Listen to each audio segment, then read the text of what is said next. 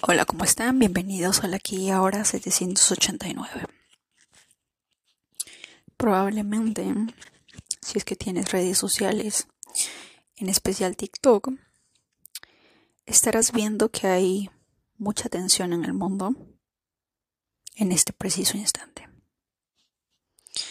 Y debo decir eh, que, debe, que debe ser eh, una persona afortunada si de alguna manera, en estos precisos instantes, en medio de este caos, tienes a tu familia contigo. Para los que estamos en Estados Unidos, lejos de casa, lejos de la familia, obviamente de presentarse algo similar a lo que vamos a ver en los próximos días, en especial después del eclipse del 28 de octubre, pues es un golpe muy, muy distinto. En algún momento de nuestras vidas, a lo largo de todos estos años,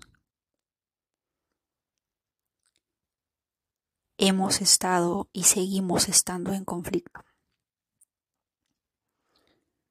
Todo lo que sucede en el exterior es, no es más que un resultado de lo que tenemos en el interior. El año 2024 es un año 8, ¿verdad? Si hablamos un poquito de numerología, es un año 8. Dentro de los signos zodiacales, la casa 8 está regida por Escorpio. Lo rige Marte y lo rige Plutón. En numerología lo rige Saturno, pero en astrología tiene doble regente y es Plutón el planeta de la transformación, de unos cambios sí o sí, en las que no tienes opción, simplemente tienes que cambiar. No hay de otra. O cambias o mueres, así de simple. Y Marte, que es literal, bajo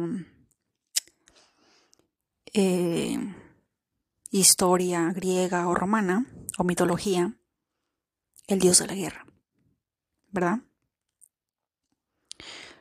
Y cuando uno ve este tipo de sucesos, de situaciones, hay cosas que hacen match, ¿verdad? Plutón tiene que ver con poder, fuerza, profundas transformaciones, karma, en especial el karma, ¿verdad? Dicen que la casa 8 es la casa del karma. Y esto podría tener sentido porque uno diría, ¿por qué suceden este tipo de cosas? ¿Por qué veo reflejado en el exterior este tipo de acontecimientos? Y probablemente la respuesta que tengamos sea porque simple y sencillamente el ser humano, de alguna manera, a veces probablemente dentro de nuestra naturaleza de libre albedrío y de poder hacer lo que se nos dé la gana, no nos damos cuenta que hay ciertas leyes que debemos de respetar. Hay ciertas cosas, hay ciertos límites que cruzamos y que van más allá. Y que pensamos que no van a tener consecuencias. Pero como ya he dicho, bajo la, la ley del número 8, lo que significa es que para toda acción hay una reacción.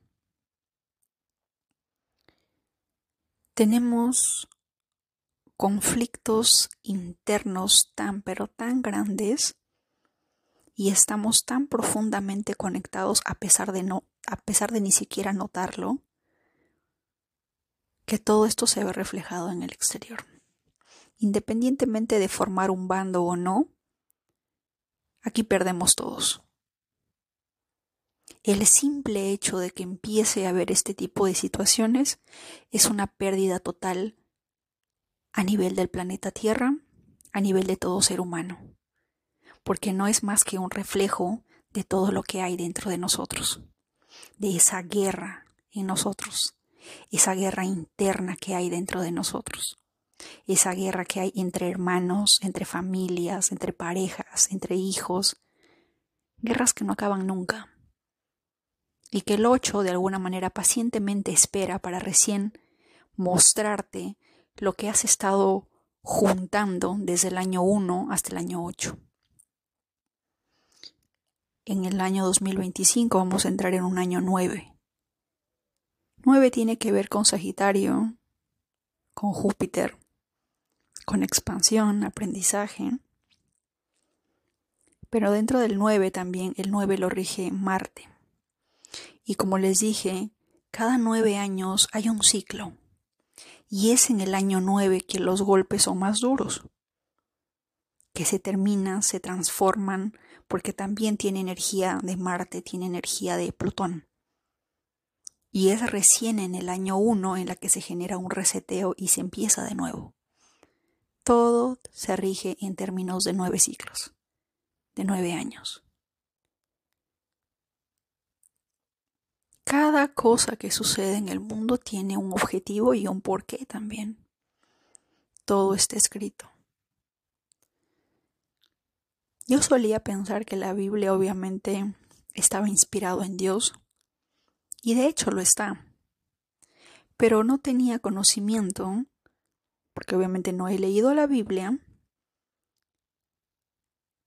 de la cantidad de datos astronómicos de astronomía que posee la Biblia. ¿La Biblia cuántos años tiene? ¿Cuántos años han pasado desde que fue escrita o inspirada en Dios? Y a pesar de, y a pesar de todo esto, el ser humano no entiende que hay leyes que debe de respetar. No entendemos. Buscamos peleas innecesarias, discusiones innecesarias, cuando todo lo que realmente necesitamos, queremos o buscamos afuera, lo tenemos con nosotros.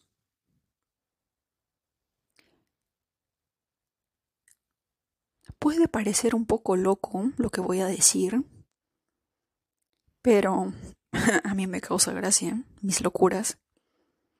Y es que llevo mucho tiempo pensando, y no quisiera pensar que son mis manifestaciones, pero pareciera que sí. Porque yo siempre decía, yo no sé cuándo este mundo va a aprender a amarse. No sé cuándo este mundo va a romper las fronteras, los territorios, va a dejar de pelearse por religiones, por colores, por N cosas. ¿Cuándo van a empezar a amarse? ¿Cuándo van a empezar a unirse? ¿Cuándo van a entender que todos somos iguales? ¿Cuándo? Y en mi rabia o en mi cólera decía, ¿cómo no Júpiter y Marte le declaran la guerra al planeta Tierra? Para que así al fin el ser humano deje de pensar en, en el que tú eres musulmán, que yo soy hindú, que yo soy judío, que tú eres esto, que tú eres lo otro, y por fin abracemos una sola identidad y es la identidad de nuestro hogar, que es el planeta Tierra. Muchas veces he pensado así, pero con la única finalidad de que de alguna manera el ser humano entienda que no tiene sentido la división. No tiene sentido. ¿Pelear? ¿Por qué? Habiendo tanta abundancia infinita en el mundo, ¿por qué pelear? No entendía. Después decía, Dios, si es que hay en una guerra, quiero estar en India. Quiero estar en ese país. Y no sé si mi sueño se haga realidad, pero me, me resulta cómico, me resulta gracioso cómo cada palabra que sale de mi boca de alguna manera se manifiesta. Así que mientras veía esto, mientras veía los videos, los comunicados, personas rezando, persignándose, personas creando chistes referentes a entonces debo ir a la escuela o no, o debo de pagar la factura o no, entonces me estás diciendo que es el momento perfecto para hacer un préstamo, y cosas así, que como latinos, a mí de, verdad que eso es lo que yo amo de ser latino. Como dirían los mexicanos, nos está, nos está yendo de la fregada, pero aún así tenemos ese espíritu de, vamos a hacer, vamos a salir, si podemos, ya fue. ¿verdad? Eso nos hace latinos. Probablemente otras personas en diferentes culturas o en diferentes continentes no piensen al igual que nosotros. No le vea, o sea, estamos llenecitos de caos, de tensión, pero es como si nuestro organismo, nuestra cultura, nuestra programación, nuestro ADN latina, porque esto solamente aplica para Latinoamérica, en la que literal algo tiene que pasar y le tenemos que contar algo gracioso, algo chistoso. Y habían unos comentarios que decían, no eres mexicano si no le encuentras el lado gracioso. Y yo, por supuesto que sí, pero esto aplica para toda la TAM. Lo mismo pasa en Colombia, lo mismo pasa en Perú, lo mismo pasa en toda Latinoamérica en plena tensión, en pleno caos. Es como si nosotros estuviéramos hechos de caos y, lejos de desesperarnos, ponernos a llorar y no sé qué más, probablemente algunas personas lo hagan, pretendemos verlo desde otro ángulo. Yo no sé si de repente dentro de, dentro de nuestro cerebro, en alguna vez leí que para que el ser humano pudiera funcionar y levantarse todos los días e ir y hacer lo que tiene que hacer, es porque dentro de nuestro cerebro hay algo que se llama el poder de la negación. Y es levantarte cada mañana y decir, el día de hoy no voy a morir. Y como sabes, si estás 100% seguro que el día de hoy no vas a morir, te pones a trabajar, haces lo que tienes que hacer. Porque si el ser humano fuera consciente de que en cualquier momento puede morir y de repente es el día de hoy, probablemente no estaría yendo a un trabajo que odia, no estaría haciendo lo que detesta, no estaría en un lugar donde no se, donde no, donde se siente completamente infeliz. Probablemente le declararía su amor a la persona que realmente sí ama. Y sucederían muchas cosas. ¿Verdad? Porque así es. Por ahí vi que cierto país estaba levantando una, una bandera de color negro. Y todo el mundo empieza a tener miedo.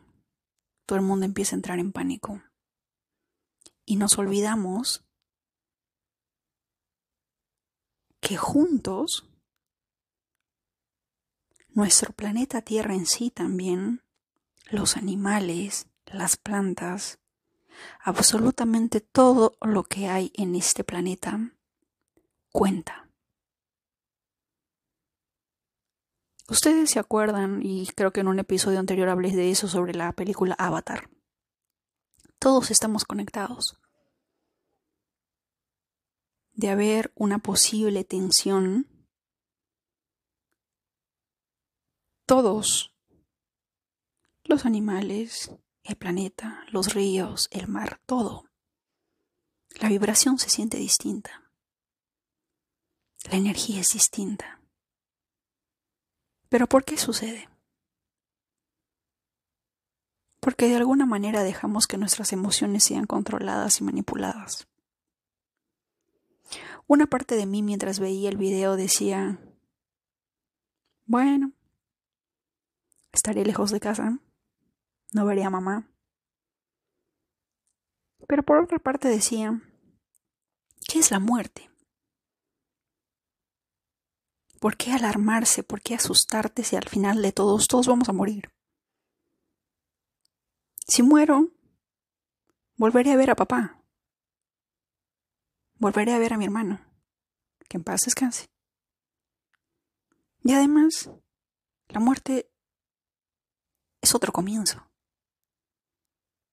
es otra aventura.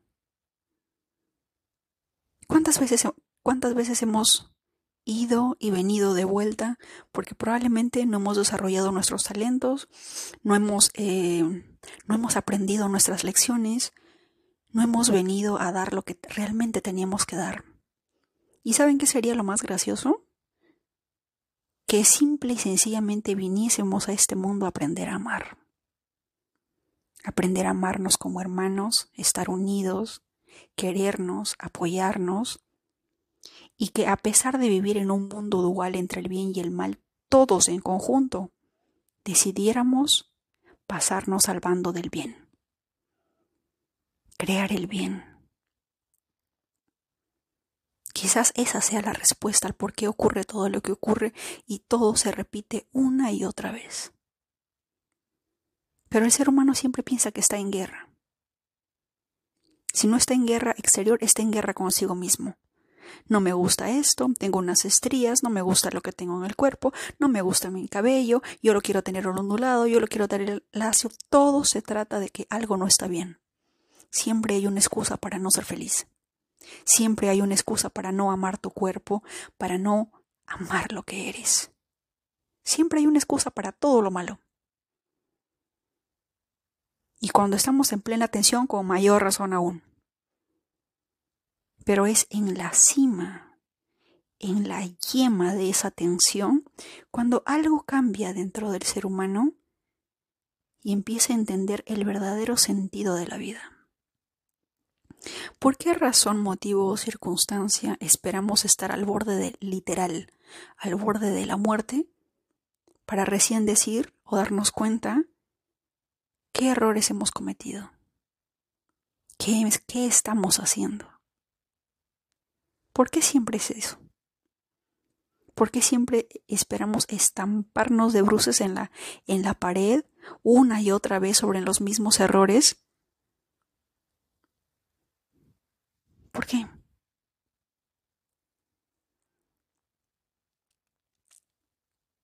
Como se los dije en un episodio anterior, en este canal no vamos a vender miedo.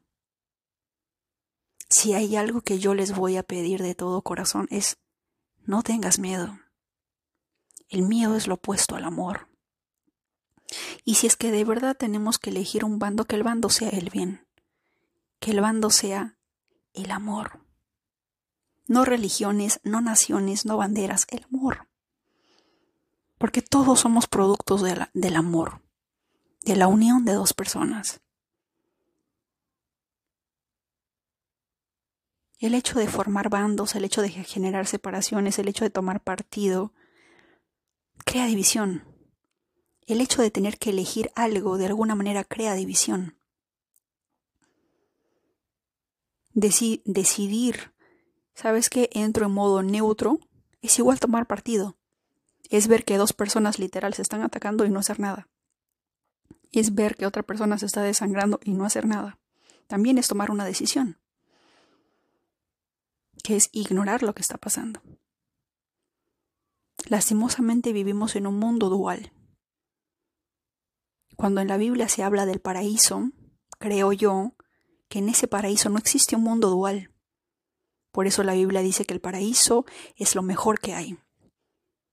Hace mucho tiempo recuerdo que tenía un libro de tapa dorada y que hablaba sobre ese tipo de cosas bíblicas y al final mostraban el paraíso como un verdadero paraíso, lleno de paz, armonía, equilibrio, seres humanos que no peleaban, animalitos felices, jardines y plantas por todos lados, y todo en buena vibra. ¿Y si la tierra es ese paraíso, pero nuestra mente crea infiernos? Porque literal, la mente tiene el poder de destruirnos o construirnos. ¿Mm? Y hace poco estaba escuchando un audiolibro, o no, o no me acuerdo si fue un tweet, y decían dentro del tema astrológico, por ejemplo, que, que la, la, manzana es, el, es la fruta que representa Saturno, el dios del tiempo. También el número 8. Y decían que cuando Eva que Adán y Eva cuando decidieron comer la manzana del árbol prohibido, del fruto del bien y del mal, también aceptaron salir del Edén, salir del paraíso y entrar a un mundo dual en el cual es regido por el tiempo. Sumamente interesante, ¿verdad? Y al vivir en este tiempo, de acuerdo al libro El poder de la hora, el tiempo siempre va acompañado de sufrimiento. Porque en el aquí y en el ahora no hay tiempo.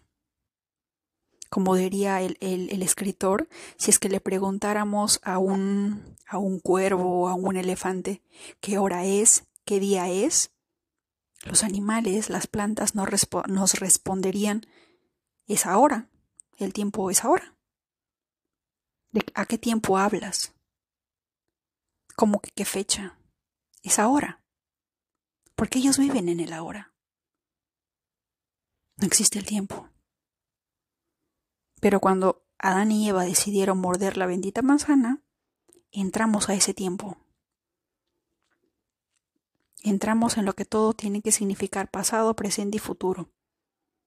Y a veces me pregunto si de repente el infierno es literal no estar en el presente. Por eso es que los yogis o los gurús se la pasan sentados todo el día, entre comillas, meditando, pero estando presentes, viviendo en el presente. Y también en el libro El poder de la hora, el, escritor menciona algo muy interesante sobre las parábolas que hablaba eh, Jesús, que eran la palabra, la parábola de las, eh, de las mujeres despiertas, si no me equivoco, como eh, habían personas él decía, ¿no? Uno tiene, que, uno tiene que estar despierto para la llegada del amo. Uno tiene, que, uno tiene que estar despierto con la luz de la lámpara encendida para cuando llegue el amo. ¿Verdad? ¿Eso qué significa? decía el libro El Poder de la Hora. Eso significa que uno tiene que estar presente, tiene que estar consciente. Y ya les he dicho que cuando uno está realmente consciente, realmente está en el ahora, no hay miedo, no hay tiempo, no hay nada, todo se detiene. Es como estar al borde de una, de una carretera que es sumamente transitada, tiene dos vías y tienes que tener una absoluta concentración en ese preciso instante porque sabes que un error te puede costar la vida. Y en ese momento no te vas a poner a pensar en sentir miedo, en tener una preocupación, en tenerle odio a alguien, no. Todo sale. Y te concentras en ese momento, en el aquí y en el ahora. Ahora mi pregunta es la siguiente. Si para la llegada del amo de acuerdo a Jesús en sus parábolas, uno tiene que estar despierto, ¿ustedes creen que estamos despiertos y estamos llenos de miedo? Pues la verdad, no lo creo. Porque si estamos llenos de miedo, llenos de angustia, no estamos despiertos. No vamos a estar despiertos para la llegada del amo. Tenemos que estar despiertos. Tenemos que estar en el ahora. Tenemos que estar en el presente. Hay una guerra espiritual por supuesto que sí la hay. Pero esa guerra existe porque hay una guerra en tu mente. Entre estar en el aquí y en el ahora, o estar en el pasado, o estar en el futuro, y estar de aquí para allá brincando de un lado y sin estar plenamente presente. Porque estamos preocupados por el mañana, angustiados por el pasado. Y todo eso se refleja en el exterior. Yo no sé cuántos de ustedes que vean las noticias deben estar llenos de angustia, llenos de miedo. Y les voy diciendo, eso no es estar despiertos. ¿Qué sería lo peor que te pudiera pasar? ¿qué sería lo peor que nos pudiera pasar? ¿Morir? ¿Y qué es la muerte? Si no es un nuevo comienzo. Es eso, un nuevo comienzo. No es nada más. Y las personas que han estado en, en situaciones de vida o muerte dicen, no es nada del otro mundo, es algo que ni siquiera duele. Es un momento que pasa y a veces, en muchas ocasiones, es un momento en el que pasas y luego automáticamente, ¡pum!, apareciste en otro lugar, eres, eres hijo de otras personas, con otras personas, y a medida que vas creciendo olvidaste quién eres en una vida pasada. Y es eso. Hace muchos años cuando yo tenía la intención de suicidarme, porque no podía más con el dolor y la culpa, aunque yo ni sé qué culpa, siempre me decía, ¿cuál es el punto de suicidarme? Si punto número uno, voy a tener que pagar un karma para haberme suicidado y quién sabe cuántas vidas más tenga que reencarnar por ese chiste. Punto número dos, ¿de qué sirve que vaya a, que vaya a suicidarme si resulta que luego de 72 horas o 48 horas después de mi muerte, mi espíritu, mi conciencia, va a estar en el limbo y va a estar eligiendo de nuevo en qué cuerpo voy a nacer porque tengo una, una, una próxima lección que aprender, aparte de las que ya tenía, una nueva por haber cometido el pecado de querer suicidarme o de morirme, antes de tiempo y sin haber cumplido mi misión. Así que, ¿qué sentido tiene? decía yo. Y cuando veo esas cosas digo, ¿qué es lo peor que me puede pasar? ¿Qué es lo peor que puede pasar? Morirme de hambre, ya lo viví. ¿Vivir debajo del puente? Eh, puede ser. Morirme. Ese podría ser lo peor que me pudiera pasar. Pero morir es el inicio de algo. Igual voy a volver. ¿Cuál es el chiste de tenerle miedo a la muerte? ¿Cuál es el terror ¿Por qué?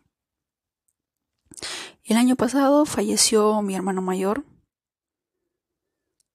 y una, una persona que vivía al lado de él, porque él vivía en Japón, no lo había visto hace muchos años. Y es triste cuando a veces yo despierto y digo, voy a escribirle a mi hermano porque hace mucho que no hablamos. y cinco minutos después recuerdo, ah, caray, ya no está. Duele menos porque probablemente no lo he visto durante los últimos diez años. No dolió tanto. El golpe no fue tan fuerte, por decirlo así. Pero a veces cuando uno está caminando o está haciendo esto, aquello y lo otro, inconscientemente siempre surge eso. Voy a contarle esto a mi hermano. Y tres horitos después me acuerdo que mi hermano ya no está.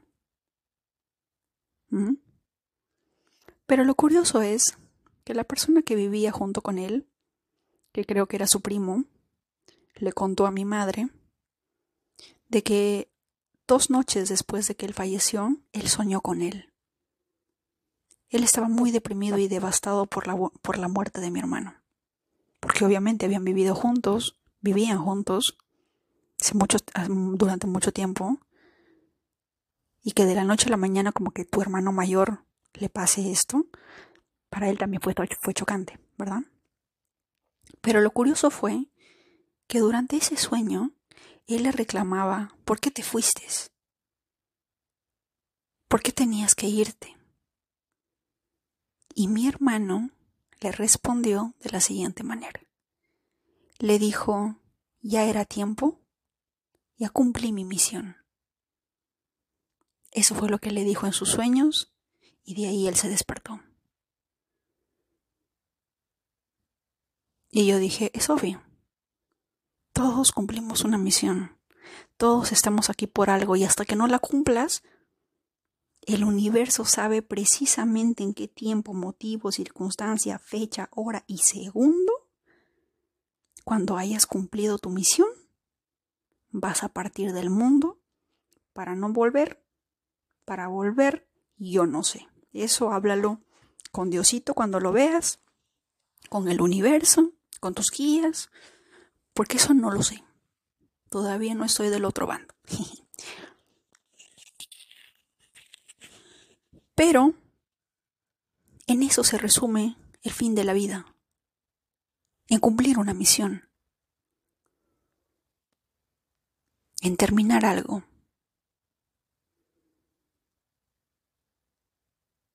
Vinimos al mundo por una razón y cada uno de nosotros no sale de aquí hasta que lo termine. Lo mismo le decía yo a mi madre hasta hace poco y ella me, decía, pues no debo de haberle aprendido la lección porque mi hijo se fue primero y yo sigo aquí. ¿Mm? Y la verdad, bueno, le dije, no lo sé. ¿Qué tendrás que aprender? ¿Qué te quedará por hacer? Solo el universo lo sabe. Cada quien se va a su debido tiempo. Ninguna guerra, nada de lo que pueda pasar en el mundo te va a afectar si es que tienes una misión que cumplir. Y yo creo que cada persona que escuche el podcast probablemente, porque con las pocas personas que entablo conversación en Instagram, somos personas espirituales que tratamos de llevar la vida lo mejor posible. Así que considero que cada uno de nosotros trata de hacer lo mejor que puede. ¿Verdad? Así que, si es que este episodio tiene un mensaje, es decirte, no tengas miedo. Tener miedo equivale a estar en este preciso instante del bando enemigo. Y créeme que no quieres estar ahí. ¿verdad? Tenemos que vibrar en amor. Tenemos que vibrar en paz. Tenemos que vibrar en armonía. Tenemos que hacer las paces con uno mismo. ¿Durante cuánto tiempo más vamos a estar en guerra con nosotros mismos, creando más divisiones? ¿Mm? ¿Cuánto tiempo más?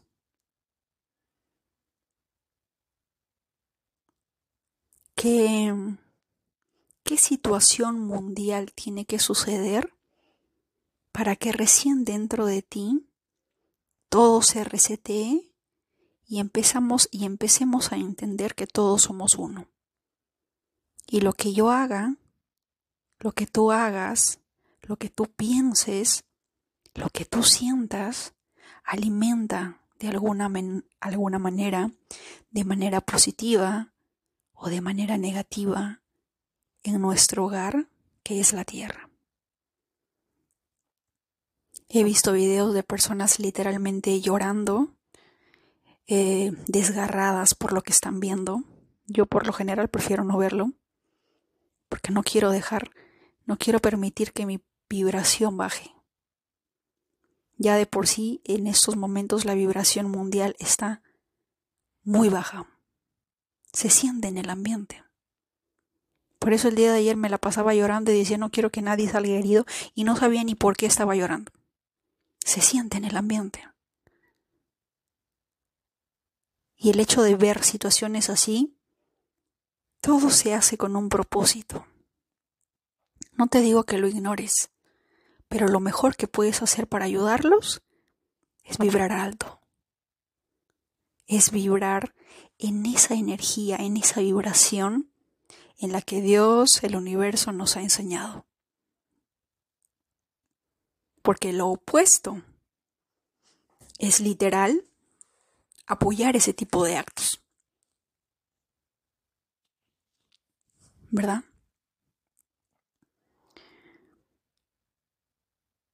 Este, en la Biblia nos dicen sea tu voluntad así como en la tierra como en el cielo. Y la astronomía de alguna manera presenta lo mismo que pasa en la tierra. Y dentro de la astrología se repite todos los planetas repiten un ciclo. El Sol va cambiando de cada signo, en cada casa, en diferente posición, con diferentes planetas, asteroides y casas natales dentro de tu astrología.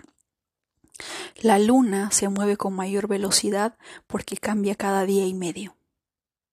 Va cambiando. Lo que haga la luna de alguna manera nos afecta. Luego viene Marte y Venus y Mercurio, que de repente son planetas personales y que de repente demoran un poco más en moverse. Pero cada una de ellas, todas se mueven en círculo. Porque una carta natal es un círculo partido en 12 casas distintas y que al momento de nacer cierto planeta estuvo en cada casa, la luna estuvo en tal posición, le hizo posición, cuadratura, sextil, conjunción, a favor o en contra tuya, porque todo se basa en tu misión que vas a aprender, en lo que has venido a hacer en este mundo. ¿Verdad? Pero, si nos damos cuenta, todo se repite. Ningún planeta sale fuera de ese círculo. Ningún momento hay, hay planetas que se ponen en estado retrógrado, que decir se quedan quietos para luego arrancar directo. Júpiter, eh, Plutón, el planeta de la transformación, el regente de Escorpio, salió de retrogradación, eh, si no me equivoco, el 14 o el 15 de octubre. Y se está sintiendo su presencia porque todo está cambiando. Plutón es la energía de la transformación. O cambias o cambias. No hay término medio, no hay alternativa salió. Cuando un planeta sale directo, entra con más fuerza. Pero cuando ustedes vayan a ver, por ejemplo, si es que en algún momento sienten curiosidad como para entrenar la mente, pues uno se va a Google y dice, ¿en qué en qué años estuvo Plutón retrógrado? ¿En qué años estuvo Plutón entró directo? Y cuando entró directo, ¿qué noticias mundiales hubo? y van a ver que hay cosas que se repiten una y otra y otra y otra vez. Y si algo se repite una y otra vez, como diría Albert Einstein, ¿cómo esperamos un resultado distinto si hacemos lo mismo todos los días? La respuesta no es el gobierno, la respuesta no son estos grupos, la respuesta, la respuesta está en uno mismo. El ser humano tiene que cambiar. El ser humano por fin tiene que entender a qué vino, por qué vino. El ser humano por fin tiene que hacer las paces con uno mismo. ¿Mm? Mientras veía estos videos decía, me daban ganas, ¿no? De ir a correr al césped o al parque más cercano y abrazar a la tierra. Abrazarla y decirle perdón. Perdóname porque esto te esté pasando. ¿Mm? Perdóname por permitir que mis pensamientos, que, que, la guerra interna te esté afectando. Porque esto, esto no, lo hace, no lo hacen las plantas, no lo hacen los gatos, no lo hacen nuestros perros, no lo, no lo hacen nuestras, nuestros ríos, nuestros mares. Todo esto lo genera el ser humano. Nosotros tú y yo. Y lejos de buscar culpables, a mí no me gusta buscar culpables, a mí me gusta buscar soluciones. ¿Cuál es la solución? Simple. Es tan obvia que por obvia a veces simplemente la ignoramos porque buscamos la situación más difícil y más compleja. como se nota que nos encantan los problemas. Si no es complejo, si no duele, no es la solución. Pareciera como si estuviésemos programados desde hace mucho tiempo de que si algo no duele, no impacta, no afecta, no, no, no es enseñanza. como si Dios dentro de su infinita sabiduría o como si el universo dentro de su infinita infinitud nos hubiera eh, puesto un chip en el cerebro de que la vida es difícil, tienes que sufrir y si no sufres, no te voy a dar nada. Como si todo fuese Saturno. ¿Verdad?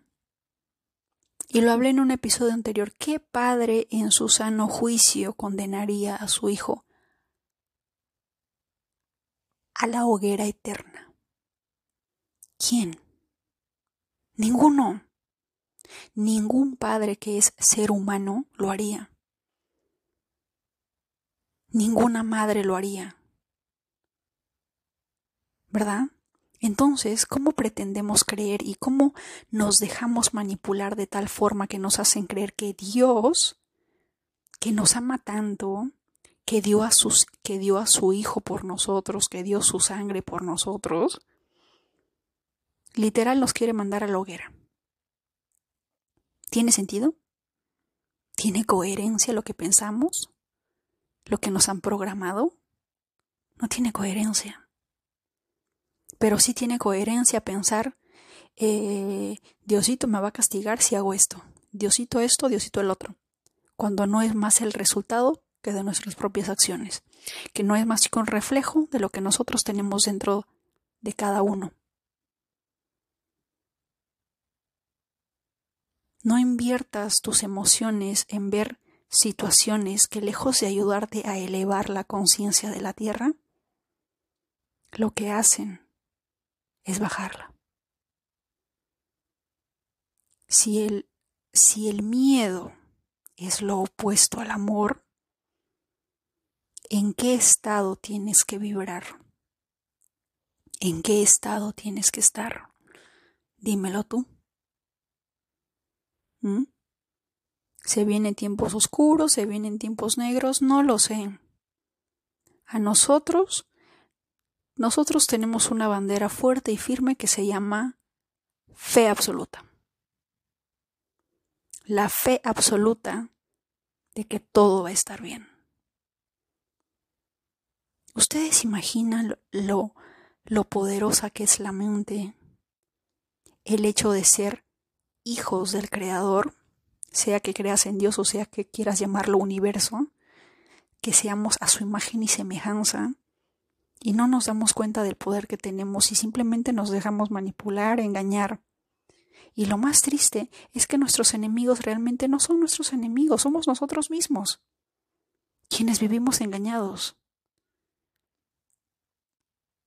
Sería curioso de repente descubrir que buscamos enemigos en élites, en esto, que aquello y lo otro, pero en realidad somos nosotros. Somos nosotros quienes estamos causando todo esto. En India solo 1.4 billones de personas. En China 1.4, 1.3 billones de personas. ¿Qué nivel de poderío mental manifiestan todas esas personas? ¿Cuántos somos en México? ¿Cuántos somos en Perú, en Argentina, Guatemala, Chile, Argentina? ¿En qué estado mental estamos? ¿Por qué dejamos contaminar nuestra mente? ¿Por qué dejamos que el miedo nos consuma? Ante cualquier escenario siempre pregúntate, ¿qué es lo peor que puede pasar? Y lo peor que puede pasar es morirnos. Es lo peor, pero ni siquiera es lo peor. ¿Por qué? Porque todo final es un nuevo comienzo. Después del 9 viene el 0.